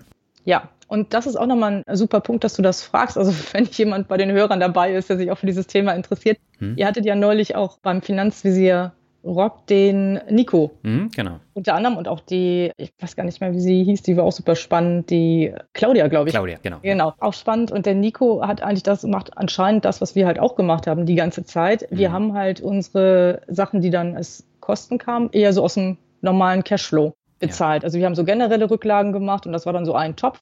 Und daraus ging das immer. So, das ist auch super gut gegangen, aber es war auch dann ganz gut, dass das jetzt uns aufgefallen ist, dass das vielleicht nicht die richtige Art und Weise ist, um es dann für die Zukunft zu machen, weil wir mhm. haben jetzt auch bei einer Immobilie eine Wahnsinnsmaßnahme, die also wirklich echt krass ist und die auch wahrscheinlich, wenn man da jetzt so gar nicht drauf vorbereitet wäre, ein, also auch schwierig, also mhm. so psychologisch schwierig für jemanden wäre, weil, also zwar jetzt nicht so schlimm wie Schwamm, aber so ähnlich von den Dimensionen, weil da bei einer Feuchtigkeitsgeschichte, die eben im Keller gemacht werden muss, also es ist die Wohnung, die wir schon ewig haben. Also mhm. da ist jetzt nicht irgendwas, wo man gesagt hat, okay, man kauft was und stellt plötzlich fest, das Haus ist irgendwie feucht. Das war es nicht. Aber wenn du heutzutage sowas aufmachst, dann kann das Problem passieren, dass das, was du dort vorfindest, wenn das so ein Haus ist, was 100 Jahre alt ist, eben nicht mehr so wieder zugemacht werden darf, weil das den modernen oder heutigen Anforderungen an Technik und Statik nicht entspricht. Mhm. Und das war halt in dem Fall so und bedeutete eben im Effekt, dass im Grunde unter dem Haus das Fundament neu gesetzt werden musste, weil das Fundament eben nicht groß genug war oder nicht vorhanden war in dem Ausmaß, wie man das eben jetzt heute machen würde. Und dann musst du eigentlich unter dem Haus mal so den Boden weggraben und muss das nachher wieder ja. reinbasteln. Und diese Maßnahme läuft auch noch und die kostet dann natürlich auch noch mehr, als ursprünglich veranschlagt worden ist und dauert länger. Und du hast dann eben Wohnungen, die mhm. nicht bewohnt werden können, die Mieterkosten und so weiter. Und das ist eben so ein Punkt, das, also das kannst du dann, wenn du das wie ein Unternehmen siehst, natürlich auch dir überlegen zu finanzieren. Nicht jetzt aus der hm. Portokasse in Anführungsstrichen zu bezahlen. Das haben wir in dem Fall auch gemacht, auch weil sich das eben auch rechnet. Aber du musst dann natürlich auch die Möglichkeit haben, eine Finanzierung zu bekommen. Das ist nicht zu jedem Zeitpunkt gegeben. Also wenn man nachher nur von den Einnahmen leben möchte und schon älter ist, kann das auch sein, dass es mit einer Finanzierung nicht mehr so einfach ist. Wir haben jetzt ein ja. größer, also weil wir auch wissen, wenn du die, unter die, die Immobilien so lange hältst, dann kommt ja immer was. Da muss ja gar nicht jetzt so eine Geschichte sein, aber es ist eben je nach Baujahr gibt es halt unterschiedliche Probleme, die dann immer auftauchen können. Und das ist halt was, wo man, ja, wie gesagt, wenn man das langfristig machen will, einfach eben immer mit rechnen muss. Und deswegen machen wir das jetzt auch super konsequent. Also da haben wir auch einen Topf und das ist vielleicht auch nochmal ganz interessant im Verhältnis zu dem Depot. Wir haben eine super gute Eigenkapitalrendite in den Immobilien, mhm. haben aber dafür auch auf die Immobilien allokiert ja einen Teil, der uns gar nichts bringt. Also der bringt uns jetzt auf dem Tagesgeldkonto auch überhaupt nichts mehr. Das heißt, das musst du im Grunde natürlich in die Gesamtrenditen mhm. dann auch reinrechnen. Aber ihr habt es nach wie vor auf einem ganz normalen, nicht verzinsten ja, es ist ja leider nicht genau, es ist nicht verzinst. Aber also genau, ganz minimal. Ist, ich glaube, bei uns ist es, ja. also ja, genau, es ist praktisch nicht mehr vorhanden und mhm. das ist so Und wir werden auch ja mit Cash-Töpfen arbeiten, wenn dann Versicherungen ausgezahlt werden. Und ich muss ja mhm. gestehen, nachdem ich mich dann mehr mit dieser Peer-to-Peer-Idee auch befasst hatte, war ich natürlich auch so ein bisschen in Versuchung zu überlegen, könnte man jetzt einen Teil dann auch auf so ein Produkt wie Bondora Go and Grow packen, wo man es eben schnell wieder rauskriegt. Aber ich sehe das nicht. Also das ist halt für mich Geld, mhm. was ich nicht ins Risiko packen will. Ich habe dafür jetzt keine ja. gute Idee, was ich damit sonst machen kann. Und dann ist es eben so. Das muss man dann halt einfach auch mal aushalten. Mhm. Also das ist okay. Wichtige Aussage, genau das wollte ich hören. du hast ja jetzt natürlich auch mehr Zeit, dadurch, dass du jetzt in der finanziellen Unabhängigkeit lebst und du hast in der Zwischenzeit einen kleinen, aber feinen Finanzblog erstellt, auf dem es natürlich um die Themen finanzielle Unabhängigkeit und Finanzen geht. Jetzt habe ich mir die Frage gestellt, wieso hast du den aufgebaut und warum ist es so ein Mix aus deutschen und englischen Texten? Mhm. Ja, ich wollte natürlich noch Sachen machen, mhm. als ich aufgehört habe. Und erst war ich total happy, dass ich einfach überhaupt mal wieder Zeit habe und lesen kann und ja. mal rausgehen kann und solche Sachen machen kann. Und irgendwann juckt es einen ja dann wahrscheinlich doch, auch was Produktives zu machen und vielleicht auch was Kreatives zu machen. Und ich schreibe grundsätzlich gerne, habe das aber auch überhaupt nicht mehr gemacht, außer in diesem professionellen Kontext, habe mhm. aber ganz früher mal auch überlegt, in Richtung Journalismus zu gehen, habe mal bei der Tageszeitung, war ich in so ein, so ein, ja, im Grunde ein Praktikum in der Redaktion gemacht und habe gedacht, das wäre eigentlich ganz interessant, nachdem ich auch, ich habe ja die ganze Fire-Community auch erst überhaupt entdeckt, als ich aufgehört hatte. Also mhm. super blöd, hätte man irgendwie zehn Jahre vorher alles schon wissen können und ja. ganz, ganz viel schlauer machen. Und dann habe ich genau das gedacht und dachte, ja, wäre aber doch vielleicht ganz gut, wenn man da jetzt auch gerade für Deutschland noch ein bisschen mehr macht. Und auch da habe ich glaube ich, als ich angefangen habe, mir darüber Gedanken zu machen, gar nicht sofort. Also ich habe dann damals relativ als erstes mit tatsächlich deinen Podcast mhm. gefunden und dann darüber, glaube ich, über den Finanzvisier gestolpert und auch über den Alexander. Das war aber, wie gesagt, alles dann schon im eher fortgeschrittenen Stadium, weil ich vorher immer nur so Blogs gesehen habe, wo es sehr hardcore um, welche Aktie kaufen wir und ja. wer findet die gut und warum findet der die nicht gut. Und ich fand das persönlich total uninteressant mhm. und habe gedacht, ich fand an den amerikanischen Firebloggern interessant, dass man einfach mehr erfahren hat, wie haben die das gemacht oder was wollen die machen, wie machen die das, wie leben die dabei, was haben die auch für so eine grundsätzliche Philosophie. Ja. So, und hatte dann gedacht, okay, das wäre eigentlich ganz spannend, das auch für Deutschland zu machen. Aber im Grunde dann nochmal gewartet, ewig, wie es ja dann auch leicht so ist. Und erst ja, weiß ich auch nicht. Also irgendwann habe ich dann halt den Kick gekriegt und habe dann angefangen zu schreiben und hatte mir da aber auch schon überlegt, es macht eigentlich Sinn, im ersten Schritt im Grunde auf Englisch zu schreiben, weil eben auch in den amerikanischen Blogs viele Leute aus Deutschland durchaus rumhängen und die Community größer ist, plus die theoretische Reichweite, also im mhm. Sinne, wie, wie vielen Leuten kann ich daran teilhaben lassen, wie man eben sowas hinkriegen kann, jetzt nicht im Sinne von Kommerzialisierung größer ist. Ich das für interessant fand, auch für ein paar Sachen so für Europa umzusetzen. Und ja, Deutsch wollte ich natürlich dann auch schreiben, weil ich dachte, hier gibt es eben noch nicht so viele Leute und schon gar nicht Frauen. Also, dass es nicht viele Leute gibt, habe ich natürlich total unterschätzt, beziehungsweise sind dann auch noch viel mehr dazugekommen in der ja. Zwischenzeit, bis ich da mal in die Hufe gekommen bin. Aber es gab eben und gibt auch jetzt ja noch relativ wenig Frauen, die dann auch schon so weit auf dem Weg sind, dass man halt sagen kann, man hat da eben auch schon bestimmte Ergebnisse. Und es ist vielleicht für andere interessant, auch so ein paar von den Learnings dann zu sehen zumindest mhm. äh, und zu lesen und dann sich selbst zu überlegen, was man halt daraus vielleicht machen kann. Ja, und, und dadurch ist eben dieser Mix entstanden und ich habe eigentlich die meisten Posts, also manche habe ich zuerst auf Englisch geschrieben, manche erst auf Deutsch und habe die dann jeweils übersetzt. Mhm. Ich mag auch dieses Ding, was vielleicht so ein bisschen mehr amerikanisch oder englischsprachig ist, mal positiv auf die Dinge zu gucken und eher so zu überlegen, hey, was kann ich selber machen und wie kann ich da auch Verantwortung übernehmen, anstatt immer so ein bisschen zu gucken, naja, das kann doch nicht gut gehen und das kann doch nicht funktionieren. Das ist ja auch was, was man jetzt teilweise auch so sieht, wenn, wenn Blogger in den Medien sind. Ist in Amerika auch so, ne? Also mhm. durchaus. Aber so ein bisschen diesen Spirit, den mag ich schon und das gefällt mir auch dann an dem eher englischen Teil der Community, wenn man davon was in die Deutsche rüberschwappen lassen könnte, das fände ich auch mhm. super.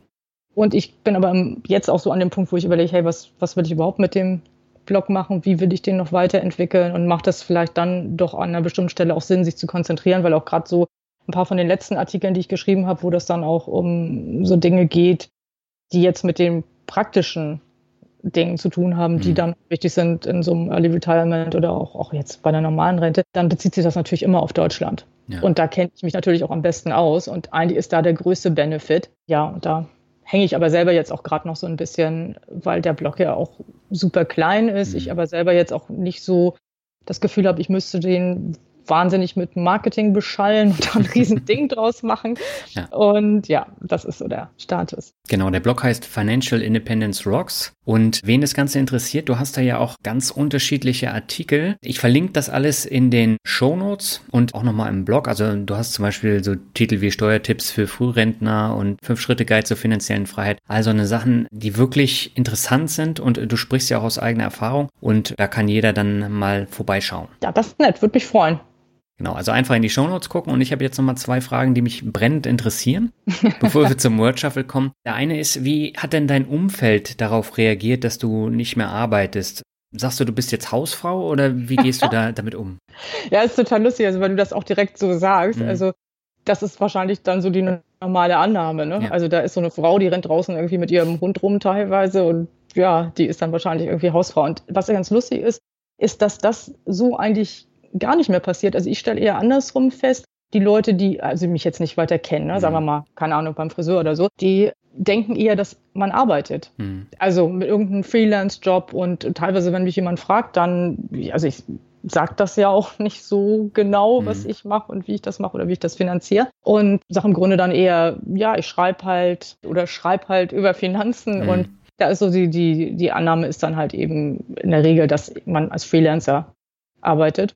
Hm. Und das ist ganz okay. Und die Leute, klar, die mich besser kennen, wissen das, aber es interessiert im Grunde eigentlich niemanden. Also okay. es ist halt so, ja, also irgendwie ist es eben immer noch für wenige Leute ein Thema. Also ich werde dann vielleicht angesprochen, weil jemand sagt, oh, kannst du mir helfen bei der Steuererklärung oder so, du kennst dich da doch aus oder mhm. kannst du mir einen Tipp geben für das. Auch das ist total wenig, weil sich, glaube ich, eben einfach sehr wenige Leute mit dem Thema wirklich aktiv beschäftigen. Ja. Also eigentlich irgendwie so ein Nullthema. Ja, aber man merkt halt immer wieder, gerade wenn man mit Leuten darüber diskutiert, die sich da auch nicht so auskennen und man sagt jetzt, man ist selbstständig, man bloggt. Also ich merke, dass der Neidfaktor da enorm hoch ist. Echt? Ja. Also das ist interessant. Vielleicht bin ich da auch irgendwie unsensibel und merke das. Was ich, ich meine, ich bin ja auch nicht der Finanzrocker. Ich habe ja auch keinen erfolgreichen Blog. Also ich, nee, also ich, bei mir ist halt eher, vielleicht ist das auch nochmal mit ein Grund. Bei mir war das ja so, ich habe halt eigentlich, also wenn man jetzt jemand auf meinen Lebenslauf gucken würde und den so im Rückblick sieht, wird die mhm. Person wahrscheinlich sagen, oh ja, da hat ja jemand mal so richtig gezielt Karriere gemacht, ja. was ja überhaupt nicht der Fall war, sondern Dinge haben sich halt so ergeben und ich bin halt jemand, der sich dann, wenn er was macht, da auch ordentlich reinhängt und daraus war das eigentlich so die Konsequenz, dass ich mhm. dann auch schnell Führungskraft geworden bin und so weiter. Also, aber ich war halt eben immer im Job und ich habe da Sachen gemacht, wo Leute eben fanden, das ist halt so ein Karrierejob. Und das ist eben umgekehrt eher gewesen, dass sich alle gewundert haben, wieso ich das nicht mehr mache. Also mhm. wieso ich überhaupt aufhöre mit so einem Job. In meinem ehemaligen beruflichen Umfeld, glaube ich, also die Leute sind ja dann zu höflich in der Regel, um einem das direkt zu sagen. Aber ja. wenn man dann jemanden trifft, dann finden das alle ja, das ist ja total interessant so, was du so jetzt machst oder eben auch nicht machst. Ja. Aber da ist es eher so, dass ich glaube, sich ganz viele überhaupt nicht vorstellen können, sich von ihrem bestehenden äh, Lifestyle da hatten wir ja vorhin auch so ein bisschen diesen Punkt, was das so sein kann, zu mhm. verabschieden, um dann einfach viel, viel weniger zu machen und nicht mehr so viel Geld zu verdienen. Und da ist das Unverständnis von der Seite so. Mhm. Ja, und bewusster zu leben. Ne? Ja, aber das, wie gesagt, viele finden das ja nicht. Du merkst das ja auch so in den Kommentaren teilweise, wie Leute dann, also jetzt weiß ich nicht, wie es bei, die habe ich da jetzt nicht so das Gefühl, jetzt zumindest bei den Podcasts, aber sonst teilweise in den Blogs, wo dann auch das stark propagiert wird, vielleicht auch mal andere Sachen wichtig zu finden als nur Geld oder materielle Dinge, wo manchmal Leute den Eindruck vermitteln, man würde ihnen aktiv wirklich was wegnehmen wollen, also sowas ganz Essentielles, wenn man sagt, denk doch da zumindest mal drüber nach. Und wie gesagt, also das, das kenne ich halt aus dem, aus dem Jobumfeld. Würde ich das auch so einschätzen, dass das bei vielen so ist, dass mhm. die wirklich das Gefühl hätten, dass ich jetzt doch irgendwie ein armes, na, armes, nee, das ist auch Quatsch. Also das ist ja alles jetzt hier so in Deutschland, hat das damit ja nichts zu tun. Aber eben auf was verzichte, wo man mit klarem Verstand eigentlich nicht drauf verzichten sollte. Das ist vielleicht eher so, ja. Hm. Jetzt hast du eben schon angesprochen, das Thema Finanzen wird immer größer und ich trage ja da auch einen Teil dazu bei, meine ganzen Blogger, Podcast, YouTube-Kollegen ja auch. Hat natürlich auch negative Auswüchse und gerade so beim Thema finanzielle Freiheit, das ist mhm. also das absolute Boom-Thema, wo jetzt 20, 25, 30-Jährige sagen, boah, arbeiten ist ja irgendwie scheiße, ich spare für die finanzielle Freiheit. Bekommst du das auch mit und kannst du das nachvollziehen, dass gerade junge Menschen, die noch nicht lange gearbeitet haben, keinen Bock mehr auf, auf die normale Arbeitswelt haben? Mm, das ist so ein bisschen mehrteilig, glaube ich. Also hm. mitkriegen aktiv tue ich das, oder ich, es ist eben eigentlich aktiv, aber nur indirekt, mhm. eben wirklich in dieser Finanz- oder in der Community ja. der Blogs, der ganzen Sachen, also auch auf YouTube. Ne? Also ich finde, was man da auch viel sieht, ist auch teilweise dieses, ob das jetzt nur Unabhängigkeit ist oder dieses Ich will ganz schnell reich werden mhm. Ding und so weiter. Und das gab es wahrscheinlich in gewisser Weise früher auch schon, dass Leute das gedacht haben, das hat man vielleicht nur nicht so mitgekriegt. Mhm. Und ich glaube, dass eine Problematik ist bei jüngeren Leuten, dass die halt merken, du musst schon echt ein, also gefühlt, ne, du musst so einen, so einen super Abschluss haben, da musst du irgendwie eine super Firma gehen, da mhm. musst du, weiß nicht, was alles Tolles machen, um überhaupt mit 35 noch geduldet zu sein und dann CEO sein zu dürfen. Und das hört sich jetzt ein bisschen übertrieben an, das ist aber ja de facto so. Also ich war, glaube ich, auch mit 35 Geschäftsführerin. Das war mhm. irgendwie sieben Jahre, nachdem ich aufgehört hatte zu studieren. Und das ist inzwischen, wäre das alt. Hm. Also die Leute, die jetzt eben Sachen machen, die sind teilweise früher mit ihrem Studium fertig, wobei das in Deutschland noch, also immer noch, finde ich, erst relativ spät ist bei vielen. Aber ja. die, die Stationen, die werden einfach viel, viel schneller absolviert oder man setzt jemanden einfach dahin. Also als, als hm. ich das gemacht habe, war das halt eben früh. Da waren also die Leute klassisch dann irgendwie zwischen 40 und 50, wenn die auf diesem Geschäftsführungslevel waren. Und das ist komplett nach unten gerutscht. Und das ist ja auch dann so ein riesen Anspruch, den man da mhm. wahrscheinlich vor sich sieht. Und gleichzeitig sieht man, dass Unternehmen also auch den Eindruck machen, dass sie überhaupt nicht mehr loyal sind ja. zu Leuten, die das dann eben irgendwie nicht schaffen, da angekommen zu sein. Oder selbst wenn sie das schaffen, dann sind sie nach zwei Jahren eben trotzdem ausgetauscht, weil sie das nicht mehr so toll schaffen wie zu Anfang, als sie damit mhm. angefangen haben. Ne? Und ich glaube, das kommt da so ein bisschen rein, dass man da so, so eine Unlust hat. Das wäre so die positive Interpretation. Vielleicht ist es manchmal auch so, dass man also es, es geht uns ja seit relativ vielen Jahren doch, also mein Eindruck in Deutschland extrem gut. Ja. Und es hat wenig Krisen gegeben. Und das kann natürlich auch dazu führen, dass man irgendwie vielleicht da relativ gut gepolstert unterwegs ist hm. und auch ein bisschen wenig das Gefühl hat, dass man halt dann einfach auch mal Herausforderungen überwinden muss. Hm.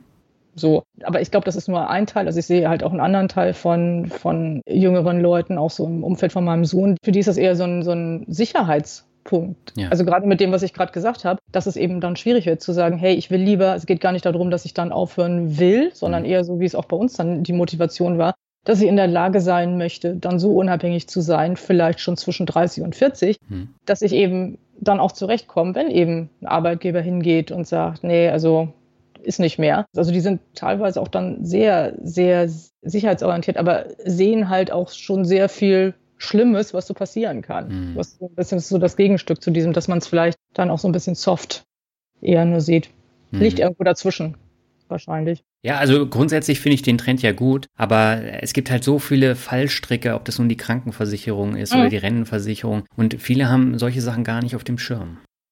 Ja, hm. und das ist ja auch logisch. Wenn ich mir überlege, was ich wusste oder nicht wusste, so im Nachhinein denkt man, diese komplett naive Person ist irgendwie hingegangen und hat irgendwie da so eine Wohnung gekauft oder auch andere Sachen, überhaupt alles, was man gemacht hat. Und es ist ja ganz gut, dass man nicht alles irgendwie schon so weiß und schon die schlimmsten Sachen mitgekriegt hat. Dann wird man ja auch sich viele Sachen nicht trauen. Hm. So, insofern ist das, finde ich, auch total okay. Aber ich finde eben, wenn man dann so ganz grundsätzliche Schritte geht oder sich vielleicht auch von anderen so mit, weil das ist ja so ein bisschen dein Punkt eben auch gewesen. Also es ist so ein Hype und ja. man lässt sich dann vielleicht auch von Leuten mitreißen und vielleicht auch da wieder hinterfragt man das nicht gut genug. Das ist für mhm. mich auch so ein, so, ein, so ein Kritikpunkt innerhalb der Community auch, was so die Blogger angeht, weil ich das ganz interessant finde, dass ich habe also glaube ich noch gar keinen wüsste ich jetzt so aktiv, der diese 4%-Regel propagiert, aber wirklich von dieser 4%-Regel lebt. Mhm. Obwohl das genau das ist, was eigentlich diese Feierbewegung so groß gemacht hat, auch in den Medien, weil das sich eben, also A, ist einfach zu verstehen, hört sich abgefahren an. Und hey, wie jetzt, ne? Retired mit 30 ist ja super. So, weil man ja. das eben klassisch versteht. Und da ist für mich so diese Diskrepanz. Und wenn jemand da dann so draufspringt und eben vielleicht, ja, dann wirklich an dem Punkt ist, wo dann nichts mehr sonst reinkommt und man nur das Vermögen hat, um davon zu leben, dann ist das eben anders bei so einem Christian oder auch mir, weil man schon 50 oder 50 plus ist und da einfach auch noch nicht so riesiger Gap bis zur Rente plus mhm. noch vernünftige Rentenzahlungen. So wenn du das von 30 überbrücken willst mit so einem ungewissen ja, Ding, ja. wann kannst du eigentlich überhaupt in Rente gehen, ist total anders. Bin ich komplett bei dir. Ja, aber genau deswegen mache ich ja Interviews wie mit dir und du berichtest ja aus der Praxis und hilfst damit auch vielen, mal so ein bisschen nach links und rechts zu schauen und halt nicht nur das komplett Positive zu sehen, sondern eben auch den langen Weg dahin und was man alles beachten muss. Ja, also ich würde das zumindest versuchen. Also mir hat das geholfen, wenn mhm. ich früher schon so jemanden mal irgendwie hätte konsultieren können, also per Blog ja. oder so, ob ich das geglaubt hätte, ist natürlich dann nochmal eine andere Sache. Ne? Also mhm. da muss man ja auch wirklich seine eigenen Erfahrungen machen ja. was das angeht. Aber ich fand, das Interview war sehr reflektiert und ich glaube, du hast eine Menge mitgegeben und von daher erstmal herzlichen Dank dafür. Ja, würde mich freuen, wenn das so ist. und lass uns zum Ende nochmal zum obligatorischen mhm. Kommen. Das brauche ich dir nicht groß erklären. Das Nein. kennst du ja. Und beginnen möchte ich mit dem Begriff Marketing. Mhm. Ist interessant. Ich glaube, du hast dich selber ja auch eine Marketing-Tussi genannt. Ja. Also in ersten, ich war ja auch im Grunde eine Marketing-Tussi, wobei dann irgendwie nochmal spezifischer eine Werbe- und Media-Tussi, hm. was das angeht. Ich finde, es ist ein total interessanter Bereich, weil man sich viel auch mit Psychologie auseinandersetzt hm. und letztlich aber auch mit Vertrieb und Verkauf. Ist im Moment super im Umbruch. Ja. weil viele Dinge viel stärker eben auch in Richtung quantitative Optimierung gehen, datengestützt und so weiter. Und ich finde da immer ganz interessant. Das ist eigentlich auch so ähnlich wie bei Finanzen, ne? dass man ein bisschen aufpassen muss, dass man nicht nur so auf die Zahlen guckt, hm. sondern auf das, was man eigentlich erreichen will damit. Weil ja. das, also habe halt in der Mediaagentur auch angefangen. Das sind die Leute, die eben so einplanen, wo schalte ich überhaupt eine Werbung im Fernsehen, damals ja noch, oder in der Printzeitschrift und so weiter. Wie kann ich da die Leute am besten erreichen? Und da hantierst du halt auch viel mit Zahlen und mit Studien mhm. und mit so Dingen, die dann ausgerechnet werden. Und da hast du eben auch oft die Situation, dass der Kunde dann einfach nur auf die Zahl guckt, was ist jetzt effizienter, was ja. kostet es weniger. Und du hast dann möglicherweise aber mit dem, was weniger kostet, nicht den größtmöglichen Nutzen, den du ja eigentlich erzielen willst. Du willst ja nicht nur die wenigsten Kosten. Ne? So, man, ja. das, da gibt es so Parallelen, glaube ich. Ja, also neben Marketing-Tussi bin ich auch als äh, Schaumschläger oft äh, bezeichnet worden. und Achso, ich dachte, das wäre Vertrieb, um mich aber nicht Vertrieblern unbeliebt zu machen. Ja, ich glaube, damit haben alle Jobs aus dem Bereich zu kämpfen. Natürlich, klar, ja. weil also, man macht ja auch nichts Richtiges. Ne? Also man hat dann irgendwie, ja, ist halt so. Ja. Ist nicht wie ein Handwerker oder sowas, das stimmt schon. Genau. Der nächste Begriff ist Rentenansprüche. Sollte man sich mal mit vertraut machen, vielleicht sobald man eigentlich da die entsprechenden Infos kriegen kann. Ich weiß das ehrlicherweise gar nicht genau. Also irgendwann kriegt man die ja automatisch mhm. zugeschickt. So diese, diese Schätzung und auch die Rentenpunkte, die man im Moment hat. Und ich glaube, dass das sinnvoll ist. Das ist auch was, was man, glaube ich, auch dann mit diesem automatischen Zuschicken irgendwann, ich glaube, mit 50 auch macht, ist, dass man mal sich anguckt, wie der Rentenverlauf ist. Das heißt also, dass man sich anguckt, ob eigentlich alle Zeiten, in denen man Rentenversicherungsbeiträge gezahlt hat, auch mhm. wirklich bei der Rentenversicherungsanstalt halt sozusagen eingeloggt sind. Und mhm. da kann man unangenehme Überraschungen erleben. Das hatte ich nämlich auch. Okay. Wäre ich früher nie drauf gekommen und da fehlte ein ganzes Jahr. Mhm. Und das war so ein bisschen absurd. Da gibt es dann so Sachbearbeiter, die dann da auch nochmal reingucken können, weil die Dinge werden normalerweise halt über die Krankenversicherung gemeldet, glaube ich. Mhm. Also jedenfalls geht das über mehrere Stationen. Und mir fehlte halt dann, wie gesagt, dieses Jahr und die Sachbearbeiterin sagte dann so ungefähr, na gut, also wenn man das dann nicht mehr nachweisen kann, ist eben so, ist ja nicht so schlimm. Hm. Das fand ich also unter diesem Finanzaspekt auch interessant, weil ich finde, das ist schon nicht unerheblich. Ne? Du hast ja dann so, also so ein Jahr können zwei Punkte sein. Die hm. zwei Punkte, die kosten, glaube ich, also inzwischen ist ein Punkt irgendwie bei gut 30, also 33 Euro oder so, so pro Monat. Ja, gut, also ich hätte das jetzt dann relevant gefunden und zum hm. Glück haben wir dann da auch noch das geschafft, äh, das irgendwie wieder aufzutreiben, diese Meldung. Und das war halt auch ein Fehler bei der, bei der Rentenversicherung tatsächlich. Mhm. Also ich wäre nie auf die Idee gekommen, dass das in so einem durchorganisierten Land wie Deutschland nicht, nicht klar ist, dass die Sachen dann auch richtig getrackt sind. Mhm. Aber jetzt zahlst du nichts mehr ein. Doch, ich zahle jetzt noch den Minimumbeitrag. Mhm. Das kann man machen, wenn man eben nicht über irgendeine andere Tätigkeit sowieso schon rentenversicherungspflichtig ist. Dann mhm. kann man freiwillig Beiträge zahlen, was im Normalfall, glaube ich, wenig sinnvoll ist im Verhältnis mhm. zu anderen Kapital, also es ist ja keine Kapitalanlage, aber eben, ne, zu anderen Sachen, die man mit seinem Geld machen kann. Ja. Aber es gibt Mindestzeiten, die man braucht, um bestimmte Ansprüche zu haben. Das heißt, wenn du mit 35 Jahren Versicherungszeiten im weitesten Sinne. Da gibt es irgendwie einen technischen Begriff, der da, da richtiger ist. Mhm. Aber eben so Zeiten, die man dafür anrechnen lassen kann. Da gehört auch teilweise Kinderbetreuungszeiten dazu oder ein Studium, was eigentlich eben nicht mehr, also du kriegst keine Punkte mhm. mehr für das Studium gut geschrieben, aber das ist eine Zeit ab dem 18. Lebensjahr, die man da grundsätzlich geltend machen kann. Und dann von diesen Zeiten müssen eben mindestens 35 Jahre zusammenkommen, um mit 63 dann mit eine Rente bekommen zu können. Die hat dann zwar einen Abschlag, aber es kann ja trotzdem interessant sein zu sagen, man möchte dann eben schon diesen Cashflow haben und verzichtet aber dafür mhm. ne, ein bisschen, mhm. bisschen drauf. So, oder, oder es gibt eben auch die Möglichkeit, ein Splitting zu machen, wenn du mit jemandem verheiratet bist oder auch in einer Lebenspartnerschaft lebst, dann kann jeder die Hälfte von den Ansprüchen kriegen, wenn die ansonsten eben vielleicht sehr, sehr ungleich sind für die Zeit, die man in dieser Partnerschaft halt war und dafür braucht aber auch dann wieder jeder eigene 25 Jahre. Hm. Ja, ein ganz wesentlicher Punkt, der immer unterschlagen wird, gerade bei der Kritik immer am Rentensystem, aber die Rentenansprüche, die, beziehungsweise die Rentenversicherung, die übernimmt ja auch zum Beispiel Reha-Maßnahmen und die kosten ja auch nicht gerade wenig und gerade dafür ist es eben auch wichtig und da spreche ich aus eigener Erfahrung eben. Mhm ja, das ist interessant. Ich kenne mich damit so weiter aus der Praxis nicht aus. Mhm. Und ich glaube, auch eine Erwerbsminderungsrente ist ja da, die ist zwar nicht mehr so toll, oder Erwerbs nee, Erwerbsminderung gibt es nicht mehr, aber Erwerbsunfähigkeit. Also da sind so ein paar andere Leistungen auch ja. noch drin. Und es ist in jedem Fall eine ganz gute Idee, das schon mal so in seine Gesamtplanung jetzt im Zweifel dann auch nur vage, aber überhaupt mhm. mal reinzunehmen. Will man damit noch rechnen? Will man damit gar nicht rechnen? Also ich würde den Teufel tun, als zu sagen, Rente ist Müll. Das ist viel mhm. differenzierter, das Bild. Und da muss man sich halt schon ein bisschen mehr damit beschäftigen. Und das ist für mich eben ein Ansporn, gerade das Thema Rente noch ein bisschen mehr in den Vordergrund zu rücken. Mhm. Ja. Kommen wir zum nächsten Begriff, das Ziele. Ja, ich bin jemand, der eigentlich immer keine Ziele hat. Okay. Also das ist vielleicht auch überraschend, aber ich habe tatsächlich Ziele mir nur gesteckt in diesem Finanzbereich. Mhm. Und das war eigentlich auch jetzt nicht so ganz konkret, wie man dann vielleicht das eigentlich auch machen würde oder sollte, sondern das waren eigentlich auch immer so ein bisschen, also ich habe die auch verschoben dann. Also ich habe sie eigentlich nach oben okay. verschoben, immer weiter, wenn ich gemerkt habe, dass wir uns den Dingen nähern. Das hat so ganz gut funktioniert. Und ich überlege immer selber, wenn es dann wieder so Jahresende ist und man von vielen Leuten merkt, und du machst das ja auch, ne, dass du so fürs Gesamtjahr dir viele differenzierte Ziele ja. setzt. Und ich finde, das fasziniert mich auf der einen Seite. Und ich denke auch, eigentlich sollte ich das auch mal tun. Wer weiß, da wird man vielleicht noch viel mehr schaffen. Aber irgendwie habe ich dann auch das Gefühl, dass ich konzentriere mich dann natürlich auch auf genau diese Ziele und mir bringt das so als Person eben viel Spaß, einfach eine Sache zu machen und dann richtig zu machen und mhm. aber auch eine andere Sache anzufangen und die vernünftig zu machen. Und das ist manchmal eben, ja, da guckt man oder die, die erkennt man vielleicht gar nicht so die Dinge, wenn man super fokussiert immer auf bestimmte Ziele ist. Mhm. Aber vielleicht bin ich einfach auch nicht diszipliniert, was Ziele angeht. Naja, aber ich musste da ja auch erst reinwachsen. Also wenn man sich so meinen Depotrückblick von vor zwei oder drei Jahren anhört, da habe ich noch nicht so viele Ziele gesetzt. Mhm. Aber das hat sich auch entwickelt. Gerade auch so Planung für den Podcast. Was möchte ich damit erreichen? Was für Interviewgäste mhm. möchte ich haben? Da bin ich ja mittlerweile drei, vier, fünf Monate im Voraus. Und mhm. das erleichtert mir das einfach ungemein zu planen und das dann auch abzuarbeiten.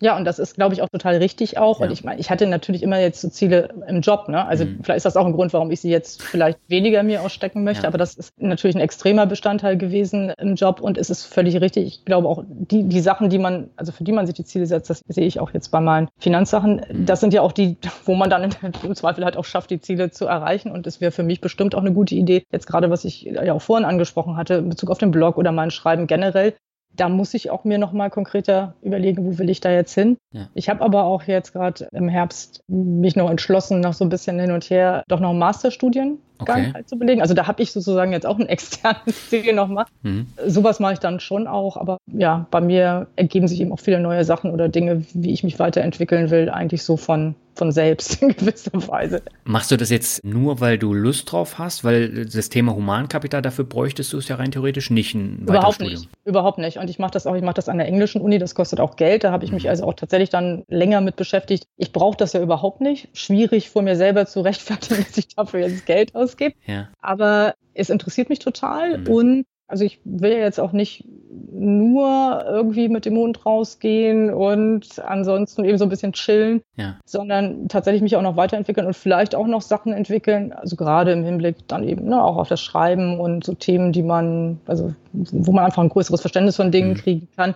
Das, das hilft ja in der Richtung auch. Und dafür ist das natürlich jetzt auch so nochmal ganz spannend, ja. Mhm. Und hilfreich wahrscheinlich auch. Ja, sehr interessant. Nächster Begriff ist der Standardbegriff Rockmusik. Ja, ich habe diesen Begriff ja auch schon erwartet mhm. und habe mir so überlegt, auch wenn du dann immer sagst, nee, also eigentlich bist du nicht so Heavy Metal, ich, das kommt ja schon an Heavy Metal rüber, was du machst. Und ich habe tatsächlich so als Teenie auch äh, ACDC, mhm. noch Bon Scott Zeiten super gefunden und, und Guns N' Roses, ich, also manche Sachen, also ACDC jetzt gar nicht, aber Guns N' Roses mag ich auch bestimmte Titel jetzt noch so hören, also die so eher balladig sind, ne, sowas wie November Rain vielleicht oder, oder so solche Sachen. Ja. Ansonsten, Rockmusik ist für mich dann auch so stark, was ich auch wirklich dann höre, ist sowas wie die Stones. Mhm. Da waren wir auch super Zufall und Glück, habe ich da Karten bekommen, als sie im Stadtpark fahren, jetzt vor zwei oder drei Jahren inzwischen schon hier in mhm. Hamburg. War da zu dem Konzert nochmal, wo wie ich ja gedacht habe, vielleicht ist es jetzt wirklich das letzte Mal. Ja. Weiß es ja nicht.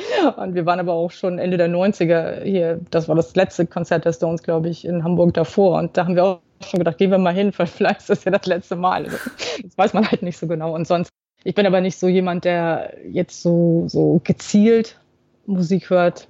Ganz viel. Aber wie gesagt, sowas Stones, auch, auch Johnny Cash. Ich weiß mhm. gar nicht, ob sich das bei dir für Rock noch qualifiziert. Doch, das ist auch Rockmusik. Also ist auch Rockmusik, ja, okay, ja. Höre hör ich extrem gerne. Ja. Okay. Der vorletzte Begriff ist Frugalismus. Ja, Frugalismus, ne? das ist ein interessanter Begriff. Der ist interessant, weil ich finde, der ist jetzt inzwischen, dadurch, dass der Oliver das in Deutschland im Grunde geprägt hat als mhm. Begriff, ist der natürlich auch sehr mit Olivers Lebensstil aufgeladen, der ja. vielen Leuten ja dann irgendwie so in der Vorstellung schon zu frugalistisch ist. Also in der Idee, ne, dass man mhm. das selber dann auch so machen könnte oder sollte. Und ich glaube, frugal an sich ist ja eher nur sowas, dass man eine gewisse Genügsamkeit hat, obwohl das bei uns als Begriff in Deutschland finde ich dann, genügsam hört sich ja auch irgendwie schon blöd an mhm. eigentlich. Aber an sich ist ja eher sowas gemeint, dass ich halt nicht Ressourcen verschwende vielleicht oder eben halt auch so für mich das Gefühl entwickeln kann, wann habe ich genug und kann mich vielleicht auch auf die wichtigen Dinge im Leben konzentrieren. Also wann habe ich materiell genug mhm. und kann mich so auf die wichtigen Dinge konzentrieren. Und dafür finde ich, das ist echt ein guter Ansatz. Und ich würde mich freuen, wenn mehr Leute das auch einfach mal so als einen Denkanstoß nehmen würden und nicht, nicht entweder als Kritik an, an ihrem eigenen oder irgendwas, was sie genauso umsetzen müssen wie Oliver oder ne, so, mhm. sondern einfach als so ein, ja, ein Denkanstoß. Okay, dann kommen wir zum letzten Begriff und du darfst mir sagen, welcher das ist. Glück. genau. der Finanzrocker Tess Hörer, das ist super. Ja, Glück finde ich auch interessant, weil das, also ist im Vergleich so zu anderen Ländern und anderen Sprachen, haben wir ja nur einen Begriff, ne? Mhm. Glück. Und jetzt, wenn man das mit Englisch vergleicht, ist ja so im Sinne von, von Glück wie jetzt, ich kann Glück haben und ich habe ein Lotto gewinnen mhm. oder ich habe Glück, weil ich irgendwie beim Unfall gut wegkomme und so weiter. Und so dieses, dieser andere Teil von Glück ist ist ja eher sowas wie so eine so Happiness, ne? Zufriedenheit, ja. Glück. Und, und, so wird sich das für mich auch aufteilen. Also ich finde, man, man hat so Glücksmomente. Also jetzt mhm. nicht wegen des Lottogewinns und so, sondern auch so ganz normal. Also ich gucke jetzt aus dem Fenster und ja. kann, kann, glücklich sein, weil das ein toller Sonnenschein ist oder weil ich irgendwas Nettes vorhabe oder so, also für den Moment. Und noch wichtiger ist aber so dieser Aspekt Zufriedenheit mhm. für mich, weil damit bist du ja sozusagen den ganzen Tag oder so in deinem normalen Leben konfrontiert, wenn man mal so vor sich hin lebt. Ja. Das ist natürlich ganz glücklich, wenn man halt dann auch tatsächlich zufrieden damit ist. So, und du bist das, zufrieden? Ja, ich Rundum. bin ich jeden Tag immer zufrieden und ich meckere auch manchmal über Sachen und manchmal finde ich auch irgendwas so richtig, richtig blöd, aber mhm. insgesamt bin ich total zufrieden und dankbar eben auch, dass ich die Möglichkeit habe, halt so zufrieden zu sein, ja. Super. Wir sind auch alle sehr dankbar, dass du deine Einblicke mit uns geteilt hast. Und ich fand, das war ein sehr rundes, schönes, informatives Gespräch. Und deswegen, liebe Katrin, hab vielen Dank dafür. Ja, vielen Dank, dass du mich eingeladen hast. Ja, soweit das Interview mit Katrin. Ich fand, da kam eine ganze Menge an Inhalten rüber. Ich muss dazu auch sagen, wir haben nach dem Gespräch nochmal eine halbe Stunde uns ausgetauscht und haben uns in der Zwischenzeit auch schon mal äh, getroffen, waren zusammen essen und haben uns da auch nochmal drei Stunden ausgetauscht. Und äh, Katrin ist einfach eine sehr angenehme und auch intelligente Gesprächspartnerin und ja, genau das kam im Interview aus meiner Sicht auch rüber und äh, deswegen hat mir dieses Interview wirklich sehr, sehr viel Spaß gemacht. Bevor ich jetzt zum Ende komme, habe ich noch zwei Bewertungen für dich. Die erste stammt von Sepp Eck und er schreibt, bester Finanzpodcast. Ich verfolge den Podcast schon sehr lange und bin immer wieder begeistert von den Inhalten der Moderation und der technischen Aufbereitung der Podcasts. Deine Stimme ist wie gemacht für Audioaufzeichnung. Weiter so, Gruß Sebastian. Ja, Sebastian, ich danke dir ganz herzlich für die tolle Bewertung. Freut mich sehr, dass du so einen Gefallen daran findest. Und die letzte Bewertung für heute stammt von Markritsch. Und er schreibt, seit nun zweieinhalb Jahren treuer Hörer des Finanzrocker Podcasts. Ich bin nun schon seit über zweieinhalb Jahren treuer Hörer deines Podcasts und daher ist dieses Update meiner vor zwei Jahren abgegebenen Rezension notwendig als kleines Dankeschön. Obwohl ich jede Menge andere Podcasts zum Thema Finanzen höre, ist dein Podcast für mich der beste Podcast im Finanzbereich. Ich liebe auch die Mixtapes und hoffe, du wirst trotz gelegentlicher Kritik immer wieder bei einem interessanten Gesprächspartner die Chance für ein Mixtape wahrnehmen. Es gibt wirklich unzählig super interessante Folgen deines Podcasts, auch wenn ich für mich besonders die Folge mit Stefan Waldhauser hervorheben muss. Ich hoffe auf noch viele interessante Folgen in den nächsten Jahren. Ein riesiges Dankeschön an dieser Stelle. Ja, ein riesiges Dankeschön auch an dich. Äh, die Folge mit Stefan Waldhauser zählt für mich auch zu den Highlights, weil äh, auch Stefan ein sehr, sehr angenehmer und intelligenter Gesprächspartner ist, der extrem viel weiß zum Thema Aktien und Aktienanlage. Und äh, deswegen hat mir die Folge auch gefallen. Was die Mixtapes angeht, ich habe es ja schon mal erwähnt, äh, bei den Mixtapes werde ich jetzt nur noch Gespräche wahrnehmen, wenn sich wirkliche Chancen ergeben. Das heißt, es wird jetzt in diesem Jahr deutlich weniger Mixtapes geben als in den letzten Jahren. Einfach aus dem Grund, weil die Hörerzahlen doch im letzten Jahr da ordentlich abgefallen sind und auch die Durchhörquote nicht mehr so hoch war. Und deswegen habe ich gesagt, ich fokussiere mich jetzt auf Finanzcontent und versuche den möglichst abwechslungsreich zu gestalten. Aber wenn es eine Möglichkeit gibt, ein interessantes Mixtape zu machen, dann äh, werde ich das auch machen und das wird auch im April kommen. Den Gesprächspartner, den habe ich auch schon, den Interviewtermin auch. Und ich glaube, das wird auch eine mega coole Folge weil das ein Wunschgast von mir ist, mit dem ich tatsächlich äh, noch nie zu tun hatte, ihn und sein Wirken aber tatsächlich auch schon seit Jahren äh, verfolge und deswegen bin ich sehr dankbar, dass er zugesagt hat. Und ansonsten muss ich halt schauen, ein weiteres Mixtape habe ich erstmal nicht geplant in äh, dieser Staffel. Mal schauen, vielleicht finde ich ja noch einen interessanten Gast. So, damit bin ich am Ende dieser Folge angekommen. In zwei Wochen geht es weiter. Dann geht meine Leitung nach New York und zwar nicht zu Tim Schäfer, sondern äh, zu einer Frau und die Folge, die ist auch sehr gut geworden und mal was komplett anderes. Und da kannst du dich drauf freuen. Und insgesamt gibt es im März dann auch ein sehr interessantes, vielfältiges Dreierpack zu hören, also drei Podcast-Folgen am Stück. Und ja, da bin ich auf euer Feedback gespannt. Jetzt heißt es aber erstmal herzlichen Dank für deine Aufmerksamkeit und bis zum nächsten Mal. Ciao.